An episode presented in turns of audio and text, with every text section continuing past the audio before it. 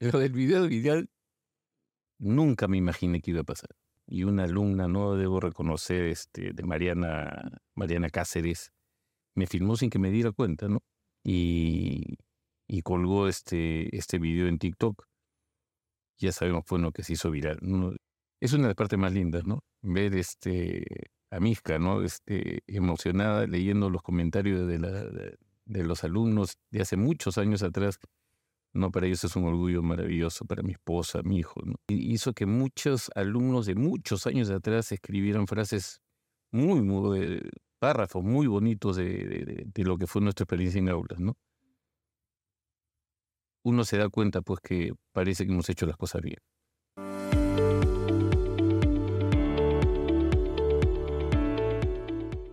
Bienvenidos a Global Talks Podcast en este nuevo segmento entre el plumón y la pizarra en este episodio conversaremos con Fernando Calvo, quien es docente UPC.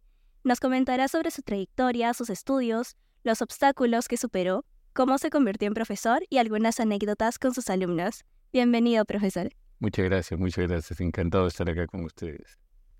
Y bueno, nada, quisiera empezar eh, conversando acerca de cómo decidió ser docente. Bueno, son casualidades de la vida, ¿no? De repente, de alguna manera, eh, estaba trabajando en Marina, estaba trabajando en Marina, a mi jefe le pidieron que sea profesor de una universidad del medio y él les dijo por el tiempo que teníamos si podía escoger el jefe práctica. Me escogió, eh, comencé a trabajar, me encantó y, acá estoy después de muchos años, ¿no? Esto de acá que, que te estoy comentando fue en el año 1997. Y desde el 97 hasta ahora actualmente, ¿en algún momento imaginó que podría llegar a salir en un video viral?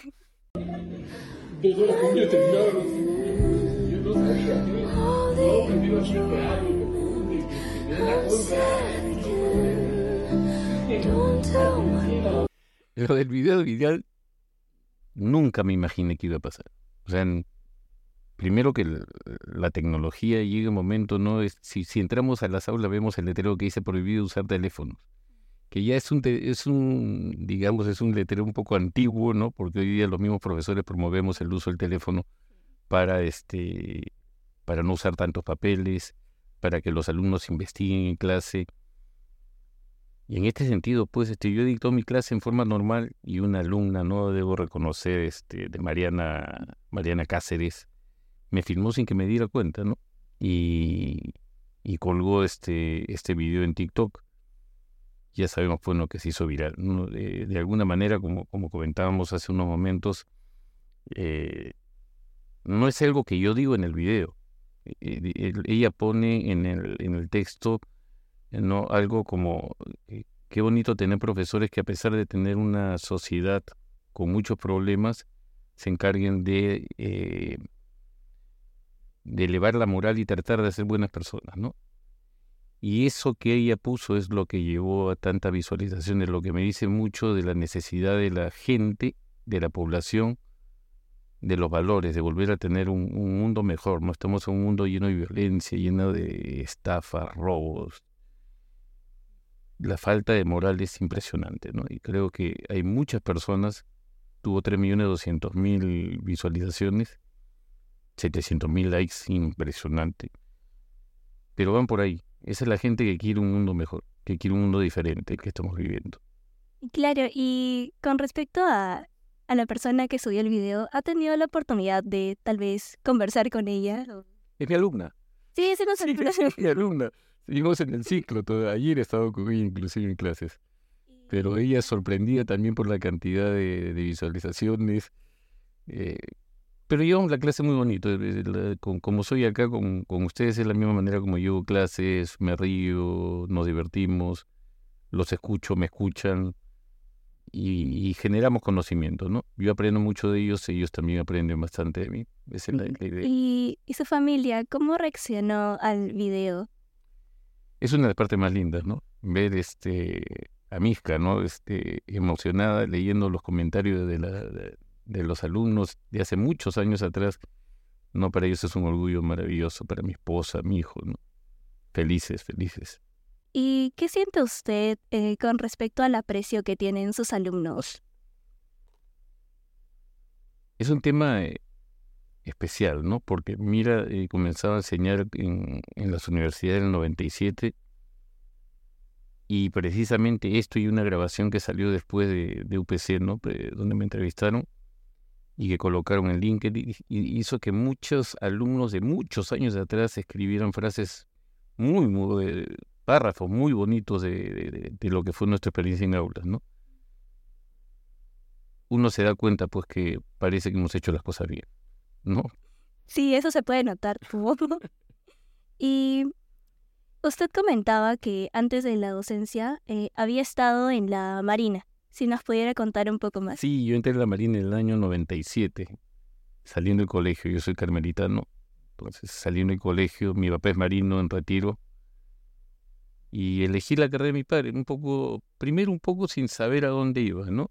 Porque lo había visto, me gustaba. Ya en la Marina me gustó mucho, estuve 25 años en la Marina en diferentes cargos, ¿no? Por la Marina estudié eh, la maestría de Administración General, eh, de Administración de Empresas, perdón, en, en Pacífico. ¿no? Y eso fue lo que me abre las puertas después de la docencia ¿no? en, en las universidades. ¿Y qué retos fueron los que usted enfrentó durante su vida profesional? Yo siempre hablo de mi vida profesional en tres campos. En la marina, la parte empresarial y la parte, eh, la parte de docencia, ¿no? En la marina he tenido cargos maravillosos. Esos cargos maravillosos han sido donde más problemas he tenido, ¿eh? por si acaso. es que precisamente lo hacen maravillosos los problemas, si no sería hasta aburrido, ¿no? Tuve la oportunidad de modernizar un buque en el año 2000, o sea, con el CIMA, desarmarlo y volverlo a armar, ¿no? En 10 meses, una experiencia maravillosa. Tuve la oportunidad de estar de jefe logística en Pucallpa, también una experiencia con muy pocos recursos que tuvimos que, sacar adelante la estación naval. Eso en lo que es marina, ¿no? Eh, en la parte empresarial tuve un restaurante, el Spondylus, eh, un restaurante de pescados y mariscos que lo tuve entre el 2000, perdón, en el 97 al 2007. Diez años que, es un reto bonito, interesante, el campo de la gastronomía que hoy está tan en boga. Y en docencia, pues mi reto era estar en las mejores universidades y creo que lo he hecho. Lo has logrado. y sobre, bueno, nos comentaba que la mayor parte de, de su vida, como que ya estudiando sobre administración, fue después, bueno, a la par de la Marina, ¿verdad? ¿Y qué retos tuvo usted como estudiante? Era un tema bien, bien, bien duro, ¿no? Duro me refiero a la exigencia, porque Universidad Pacífico es una universidad que en ese entonces había muy pocas universidades en, en, en, el medio, ¿no? años. Sí, eh, 93 comencé en la maestría. Pero era estudiar y trabajar. Y estudiar y trabajar y, y rendir bien eh, es un poco complicado, ¿no? Entonces, eh, yo creo que sí ha exigido mucho esfuerzo, mucha dedicación, pero creo que es parte de todas las carreras, ¿no? al final, la persona nunca deja de estudiar, nunca deja de aprender. Imagínense todo el campo de aprendizaje que se abre hoy día para todos los profesionales en función de la inteligencia artificial. Todas las carreras pueden dar un vuelco impresionante si sabemos utilizar las herramientas. Entonces, sobre todo en este mundo, eh, siempre hay que estudiar. Exactamente, profesor. Y con respecto a su paso por estos estudios de administración, ¿también tuvo algún profesor que lo haya motivado? Yo he enseñado costos y presupuestos. Y si alguien tengo que reconocer que fue eh, una persona que me acompañó muchísimo y me enseñó muchísimo fue Aurelio Echecopar, que allá en el año 2006, cuando entré a UPC, él era director de EPE. ¿No? Con él terminamos los lunes de dictar clases. Yo terminaba a las 10 de la noche y los profesores nos íbamos a su, a su oficina. A veces nos quedamos pasado medianoche discutiendo los temas de costos para poder mejorar. Sí, y realmente dominé, domino el curso de costos cuando, cuando estas reuniones, ¿no? Mi esposa me lo, no le caía muy bien que digamos que llegue tan tarde, ¿no? Pero sí han habido días que hemos estado hasta las 2 de la mañana, ¿no? Viendo los costos con los libros para ver el marco teórico, qué cosas sustenta, ¿no? Entonces, lo que enseñamos, y eso es importantísimo. Claro, de esa manera ustedes veían cómo mejorar el curso. Sí, y nos reunimos todos los profesores. Y si al final dominamos el curso, no solamente porque hemos trabajado con costos, sino porque hemos leído mucho de costos. Hemos leído Polimeni, ¿no? este, Horgren. Entonces se va leyendo mucho de costos y complementa la parte este, práctica, que es de alguna manera lo que muchas veces se lado, a veces nos dicen, ¿no? Pero la teoría es muy diferente a la práctica. No, son complementarias. La teoría es gente que ya estudió algún tema, lo ha llevado a libros, lo ha llevado a modelos. ¿Por qué buscar otro camino? Generemos conocimiento sobre el conocimiento que existe, ¿no? Claro, y otra cosa que usted comentaba es que empezó por EPE en la UPC. Sí, sí. Y justo hoy descubrimos, nos enteramos que fue profesor de la, eh, de, la profesora Rosana Olivera. Sí, sí, sí, eh, en mis comienzos en EPE, ¿no? Estuve varios años en EPE. Comencé con Aurelio, como le mencionaba, que era director de EPE. En EPE enseñé eh, plan de negocios, enseñé costos y presupuestos y enseñé dirección estratégica. Entonces, sí, fue, y, y, ojo que fue un reto bien interesante, ¿no? Nunca había enseñado a personas adultas. Es un reto totalmente diferente. Antes lo habíamos comentado que cada grupo de personas tiene su magia, ¿no? Los cachimbos porque son cachimbos, los que están en noveno ciclo porque son de noveno ciclo, los que son adultos porque tienen otra forma de aprender, cuestionan más, conocen más, las carreras diferentes, un ingeniero que uno de comunicaciones, que uno de administración marketing, que uno de administración recursos humanos. ¿no? Entonces es, es, es un reto, es lindo realmente lograr eh, ese, ese clic ¿no? entre el alumno y el profesor. Claro, y también lo interesante es que usted ha podido pasar entre, bueno, ha podido enseñar a alumnos de distintas carreras y conocerlos un poco más, tal vez eh, el perfil, ¿no? Sí, cada uno tiene, tiene perfiles diferentes. Como te, como comentamos hace, un, hace unos momentos, ¿no? Este, tuve la oportunidad de dictar costos y presupuestos a los alumnos de costos y, perdón, de comunicaciones y marketing. Y esa clase era una locura, pero es su perfil, pues ellos hablan todo el día, son comunicaciones. Pero yo no entendí en qué momento esto va a parar, todos hablan a la vez. Entonces, entre, entre juegos, entre conversar, entre bromas, ¿no? Este, captaba su atención y después lo dejaba hacer para que ellos mismos conversen, discutan, me preguntaban. Y es maravilloso, la, la, forma de enseñar a, los ingenieros es diferente, ellos son más parcos, ellos necesitan más su espacio para estudiar. Y el profesor tiene que entender, no puede exigir que los alumnos sean igual porque son diferentes. Exactamente. ¿Y actualmente qué cursos eh, enseña? Actualmente estoy con, en UPC enseño eh, Dirección Estratégica para Organizaciones Conscientes. Es un curso maravilloso. Dirección Estratégica se enseña en todas las universidades, pero este sesgo que le han dado a la organización consciente es importantísimo. ¿Por qué? Porque hay una... Eh, Georgiescu, que es el chairman de Meritus, él menciona en una conferencia de capitalismo consciente, él dice, ¿no? Las empresas, el capitalismo, los últimos 40 años se han venido lentamente. Las reglas de juego se han vuelto cancerígenas, nos están matando. Si te das cuenta, dice que las empresas se han venido solas, están haciendo daño. Entonces, ¿cómo se hace daño una empresa? Tratando mal a su gente, vendiendo productos que hacen daño, pagando tarde, mal y nunca a sus proveedores, dañando la sociedad. Entonces, precisamente este curso se enfoca en ese detalle.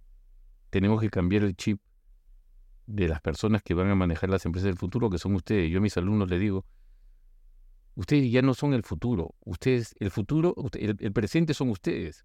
O sea, ustedes son los responsables, ustedes son los responsables del mundo que tengan cuando ustedes tengan 50 años, porque ustedes tienen ahora 20. Ustedes tienen que hacer ese mundo para cuando ustedes tengan 50 años.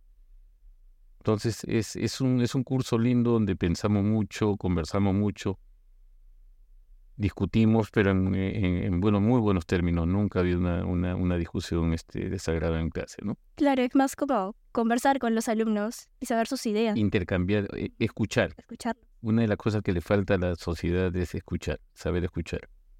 Nos enseñan de chicos a hablar, nos enseñan en el colegio a escribir, ¿no? Pero nadie nos enseña a escuchar. Ese es un problema que tiene la sociedad. Lamentablemente, Sí, sí. sí, sí. Pero que podemos cambiarlo. Estoy en eso por lo menos con mi grupo de alumnos. Claro, se empieza por algo, digamos, pequeño. O sea, son varias aulas igual. Son, ¿Cuántos alumnos? Yo tengo 6 por 4, 240. Son grupos Sí. Funciona, por lo menos. Sí. Exacto. Y también quisiera que nos comente alguna anécdota que haya tenido con alguno de sus alumnos. Tuve un, alumno que sí me llamó mucho la atención hace, serán unos 3, 4 años, antes de la pandemia. Era el curso de costos y presupuestos y el alumno no dominaba matemáticas, pero en nivel básico. Y era la tercera vez que llevaba el curso, o sea, podía salir de la carrera si es que... Y me dice, profesor, ¿cómo hago para pasar? Dije, te sientas adelante en la primera fila porque las dos veces anteriores se había matriculado conmigo, pero se sentaba atrás y llegaba tarde para y nunca. Pero esa vez sí llegó todas las clases, se sentó adelante y me preguntó todo. Hasta cómo usar la calculadora. Al final sacó la mejor nota del- de la sección del curso. Sí, sacó 18 en costos y presupuestos. No, él orgullosísimo y como le dije al final, tú has hecho todo. Lo único que has hecho es preguntar, mira, mira lo que se logra participando, preguntando y, y interesándose ¿no? por, el tema. No, sí. Ese es uno. Y el otro ya es uno más emotivo, ¿no? Recuerdo haber tenido una discusión muy fuerte. Yo siempre llevo de buen humor a mis clases, pero había tenido una discusión muy fuerte con una persona X. Y a la clase alterado, con toda la emoción de la cólera, de una discusión fuerte había sido. Llegué a la clase, mis alumnos me miraron serios, porque yo estaba serio, nunca llego serio a clase. Me miraron y le dije, chicos, por favor, estoy molesto, esto me va a pasar en unos minutos, pero necesito este, no hagan bulla porque estoy, no, mi estado de ánimo no es el mejor ahorita. Y tenía en primera fila un alumno eh, que tenía Asperger, un, un alumno corpulento, el grandazo. Que se levantó, me miró y me dijo, profesor, no hay nada que un abrazo no cure. Y me dio un abrazo y fue el abrazo más lindo de mi vida, creo. Maravillosa experiencia, sí, sí, sí. Sí, eso también supongo que va de la mano con lo que usted transmite a sus alumnos, ya que, o sea, no... También por el apoyo, todos los comentarios que tiene en, en el video, más que nada, de que sus alumnos eh, sienten cariño por usted. Y yo por ellos, Sí. y yo por ellos, muchísimo. Sí, para mí es un gusto cuando lo veo después de tiempo, ¿no? Este, a veces pasa que estoy en, en la universidad tomando un café en el break y vienen a sentarse. A com- profesor, me siento un momento, se sientan, conversamos. El otro día me decía un alumno, estamos quedando con todos los chicos para sentarnos a tomar un café un día extraordinario, me parece maravilloso, ¿no? Claro, y eso es eh, importante porque también puedes conocer a tus profesores y saber que no están como que... A veces alguna, algunos alumnos piensan que ah, es un profesor, tiene autoridad y sienten que no pueden acercarse. Que existe, pero que no significa que no se puedan acercar. Claro. Creo que existe la autoridad, o sea, en ningún momento en mi clase van a haber este comportamientos no adecuados, en ningún momento va a haber este, más aún soy bastante exigente con mis alumnos, que es uno de los temas que a veces me critican mucho, pero en el tiempo se dan cuenta de que es bueno, o sea, en la sociedad necesitamos la excelencia. Ustedes van a salir para competir en un mundo muy competitivo. Y si quieren triunfar tienen que acostumbrarse a la excelencia. Y la excelencia comienza con valores. La puntualidad que no les gusta, no, profesor, pero solamente llegó 10 minutos tarde. ¿Por qué me pone tardanza? Porque ha llegado tarde. Entonces, pero no son 15 minutos. No, el que llega un minuto después es tarde. Y eso es lo que no entendemos, ¿no? Sí. O igualmente cuando mencionan que hay tolerancia. ¿Cuánto hay de tolerancia? Yo le digo siempre, ¿qué tolerancia les- le dan, le dan ustedes a las aerolíneas? Imagínense, nueve, nueve de cada diez vuelos llegan a su destino. Aerolíneas Impacto. No, pues, ¿no? ¿Por qué no, por qué no dejamos que las aerolíneas tengan también una tolerancia para... No, no. entonces para todos igual. Sí, exacto. Y eh, creo que algo que todos se pueden preguntar es si usted es igual como profesor que como padre. Bonita pregunta. Trato de, trato de que así sea. O sea, yo trato de ser Fernando Calvo. O sea, yo no trato de cambiar, yo no, no, no, no actúo. Lo que sucede es que con, como padre tengo la función de formar a mis hijos. Y eso exige corregir de repente más que a un alumno. ¿No? Corregir, escuchar, entender, porque uno es padre, amigo y a la vez el profesor también de sus, de, sus de, de sus hijos. Entonces es este, creo que es uno de los mayores retos de mi vida. ¿Y cuántos hijos tiene? Dos. Dos, hijos. Mateo, que tiene 17 años recién cumplidos, y Rafaela, que me acompaña hoy día, que tiene 14. ¿Y qué piensan sobre su trabajo como docente? O sea, ¿les han, a usted tal vez en algún momento les han comentado algo? Sí, sí, sí, este, sobre todo, o sea, siempre, siempre han estado acompañándome, siempre me han visto en pandemia, eh, me han visto dictar clase en, en el departamento, ¿no? Al comienzo, cállense todos, me han vivido como, como docente. Espero que estén orgullosos de su padre, pero sí, este, es lindo, ellos me apoyan en todo, ellos, mi esposa me apoya en todo, ¿no? Que es importante, sin el apoyo de la familia esto no se logra. Claro, y justo mencionaba sobre la pandemia. ¿Cómo fue ese paso de la presencialidad a la virtualidad? En... Todo un reto, ¿no? Si te das cuenta, no tengo, o sea, tengo, soy baby boomer, no, no tengo muchas facilidades, no tenía, ¿no? Siempre, siempre se, se, se uno aprende, ¿no? Pero con, con las computadoras, ¿no? Hacer los primeros exámenes en Blackboard era una pesadilla. O sea, uno nunca había entrado adentro a hacer la, el, el, examen, los que son para marcar, que salga aleatorio. Si uno se equivocaba poniendo en un comando equivocado un clic, el examen no abría. ¿no? Y comenzaba el pánico, pues, ¿no? Imagínate, todos los profesores, va a comenzar el examen y estamos prendidos de la, de, de la, de la computadora, con el correo electrónico abierto, con el teléfono, esperando que alguien diga, no se puede abrir, ¿no? Pero hemos ido aprendiendo, sí, ahora sí es este pan de cada día, pero sí fue muy, muy, muy, muy duro. ¿eh? La, sobre todo que no hubo tiempo. Un, eh, fue un 16 de, de, marzo que dijeron que entrábamos a pandemia y las clases comenzaron el 21, creo, o sea, había una semana. Y ya no nos podíamos reunir porque ya estábamos este, en cuarentena, entonces todo era vía reuniones en, en el Zoom, en Team, en todos los medios, ¿no? Y, pero sacamos adelante. Yo creo que que UPC se había preparado sin querer, ¿no? Para lo que es la educación a distancia. Yo ya había dictado algunos cursos este, virtuales. Entonces, UPC siempre había estado tratando de incluir la tecnología y eso nos ayudó mucho a mantener la, la calidad en la, en la, educación, ¿no? Claro, y eso es algo que también eh, destacamos de los profesores, ¿no? Que han podido adaptarse de una buena manera a esa virtualidad y que ahora también se aplica, ¿no? Eh, ya que tenemos modalidades. Sí, es importante, ¿no? Es importante porque facilita al alumno el... Sabemos que el desplazamiento en línea es un gran problema.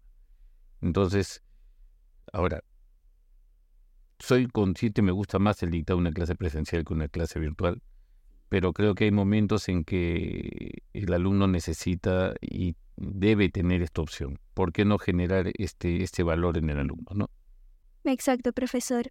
Y también, a ver, esta pregunta es como más personal, pero con respecto a, a su trabajo como profesor.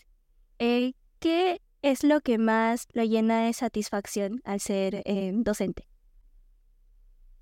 Ver a mis alumnos cuando después de años tienen cargos importantes. Es una maravilla es una maravilla. Y lo que ha pasado con el TikTok, esos reconocimientos de mis alumnos me llenó muchísimo. Había tenido algún tipo de reconocimiento de la universidad varias veces, pero este es un reconocimiento de los alumnos. Cada frase, cada comentario no ha sido realmente motivador. No me, me ha llenado, me hizo el ciclo, digamos. ¿Y cuál ha sido el mayor reto que ha enfrentado? ¿En dónde? En la docencia. en la docencia. Tengo uno pendiente. Tengo que editar clases en inglés. En algún momento lo voy a hacer. Ya hasta me inscribí. Recuerdo mucho que el profesor Andrés Escalante me entrevistó y me dijo, ¿estás listo? Le dije, no, pero nunca voy a estar listo. O sea, nunca voy a estar, tengo que hacerlo y, y, en algún momento llegará. Me voy preparando varios años. Como digo, nunca voy a estar listo, como nunca estuve listo para enseñar costo, nunca estuve listo para ser profesor, pero si no me tiraba a la piscina no, no lo hacía. Yo creo que eso es una algo que les comento siempre a mis alumnos. Vencer el miedo tiene que ser parte natural en la carrera profesional de uno sea, cuando uno se, se acostumbra a vencer el miedo, se da cuenta que más es la cabeza que nos está metiendo cosas que, que no tiene sentido. Claro, siempre hay que lanzarnos a probar cosas nuevas, no importa. Así es, así es. Me lancé y bueno, cuando, cuando estaba en Marina enseñé un curso de navegación por estrellas, que también fue de un día para otro un, un gran profesor que me invitó para enseñar con él, que en paz descanse profesor eh, Salerno. Eh, Aurelio Chocopar fue el que me, me, llevó a enseñar costos y presupuestos, que también, y para colmo, cuando comencé a enseñar costos y presupuestos en EPE en el año 2006, justo había nacido mi hijo. Entonces, mientras mi hijo lloraba, yo tenía que ir preparando las clases. y ahí estamos. Eh, fue difícil, una época muy difícil, pero este, sí, feliz. Se eh, logra. Sí, es parte de la vida, es parte de la vida. O sea, si buscamos una vida fácil no existe. Creo que salir de la zona de confort es, es el principio para crecer, ¿no? Es necesario. Necesario. Y bueno, eh, ahora quisiera pasar a una pequeña dinámica. A ver. Aquí. Eh, a ver, la primera es, ¿podría mencionar una frase que le guste mucho o que repita mucho a sus alumnos? Una frase que le diga mucho a mis alumnos. Trabajo mucho con lo que, es la motivación, trabajo mucho con lo que es la actitud. No es una frase, pero digamos cuando yo veo a veces a las 7 de la mañana, a las 7 de la mañana un alumno desparramado en, el, la carpeta durmiendo, le digo, por favor, con esa actitud no hacemos nada, ¿no? Estamos acostumbrados al pesimismo, pucha, tenemos que ir a, a estudiar, a la vayamos contentos. Es un poco de actitud, hay que, como le digo, levántese, bañese, tome desayuno, vengan despiertos.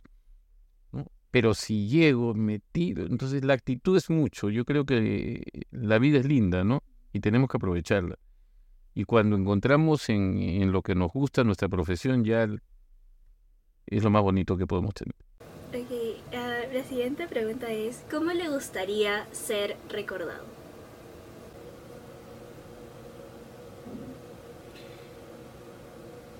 Como una persona que logró formar, que logró cambiar en algo la sociedad hacia la parte de valores, hacia la parte de, cómo se deben hacer las cosas. ¿no? Sí. ¿Cuál es su canción favorita? No me va a hacer cantar. sí, lo dije el otro día, My Way, de Polanca, ¿no? ¿Cuál es el libro que más veces ha regalado o recomendado? A ver, leo muchos libros de, eh, de crecimiento personal, ¿no? Eh, uno de los que más he leído los siete hábitos de la gente altamente efectiva de, de Kobe. He leído Padre Pobre, Padre Rico, ¿no? Padre Rico, Padre Pobre, ¿no? Eh. Entonces leo mucho ese tipo de, de libros pero si me dices cuál es mi saga favorita, Harry Potter. Harry Potter. Sí, por supuesto, por supuesto. Un clásico. ¿Cuál es su comida y postre favorito? Mi comida favorita, todo lo que tenga langostinos. Mm. Y postre favorito con chocolate, torta de chocolate. Torta de chocolate. Sí, sí, sí. Ok, y por último, ¿cuál es su película favorita? Mi película podríamos hablar un poquito de series de repente, ¿no? También, sí. Digamos que me, una serie que me marcó mucho porque la veía con mi hija fue este Once Upon a Time. Ay, sí. Eso cuando mi hija era chiquita la era nuestra serie. Los dos nos sentábamos a ver y nos echábamos en la cama a ver esa serie. Es una, una serie que me marcó mucho por esa, por esa maravilla de poder compartir con, con, ella, ¿no? Sí, y es muy buena la serie. Sí, sí, linda, linda. Sí, sí, que junta a todos los personajes. De... Claro, y, una, y con unas escenas totalmente, con unas, eh, una vivencia totalmente diferente. Sí, pero trata de mantener la esencia, pero sí hay Sí, fue de las primeras de las primeras series que vi en, en streaming, ¿no? Netflix, en esa época. Sí. Ok, profesor. Bueno, esto sería el final del podcast. Le agradecemos mucho por estar aquí con nosotros en esta nueva sección que con usted la estamos eh, aperturando, que, la cual se titula Entre el plumón y la pizarra con Fernando Calvo. Así que nada, esperamos contar con su apoyo en próximos podcasts. Y nada, muchas gracias por estar aquí con nosotros. Encantadísimo de haber colaborado con ustedes encantado, muchísimas gracias y todos los éxitos del mundo. Estoy seguro que va a ser un programa maravilloso. No olvides responder la encuesta que está debajo y compartir el episodio con todos tus amigos y compañeros de clase. Si quieres estar al tanto de todas las novedades del podcast, síguenos en nuestras redes sociales como Global Talks y activa las notificaciones.